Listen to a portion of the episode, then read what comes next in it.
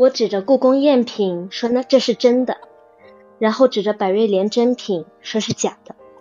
这种行为叫做标准的颠倒黑白。如果我为了自己的利益说了谎，那么我和钟爱华指斥的那个无耻伪善的五脉又有什么区别？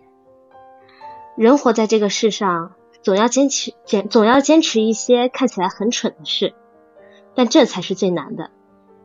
一次把持不住，之前的坚守就会变成笑话。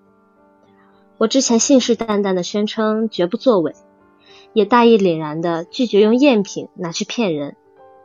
但我要是这么做，从此以后再没有脸面提及去伪存真四个字。可坚持真理的代价将是无比巨大，整个五脉，甚至整个中国古董界都会因此倾覆。我也将彻底成为五脉的罪人，恐怕连我爷爷许一成都不及我的罪名大。何去何从？我拼命揉着头发，却茫然无措。我甚至有种拔腿就跑的冲动，两条腿却根本挪不动地方，因为我根本不知道该往哪里跑。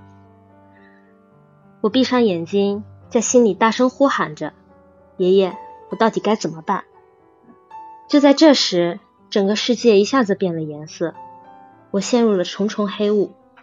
突然间，我似乎看到远处有一道光，好似灯塔般闪亮。我朝那道光走去，走近了才看到，原来这是一朵明眼梅花，半分五朵，花蕊四眼，就这么闪耀着，照亮着四中的黑暗。我伸出手去，它倏然消失了。舞台上的灯光一下子全部开启，我缓缓睁开眼睛，心潮回归平静。我已经有了决定，没那么多算计，没那么多考虑。我是一位鉴宝人，我是明眼梅花，我的眼中只该有最简单的真伪。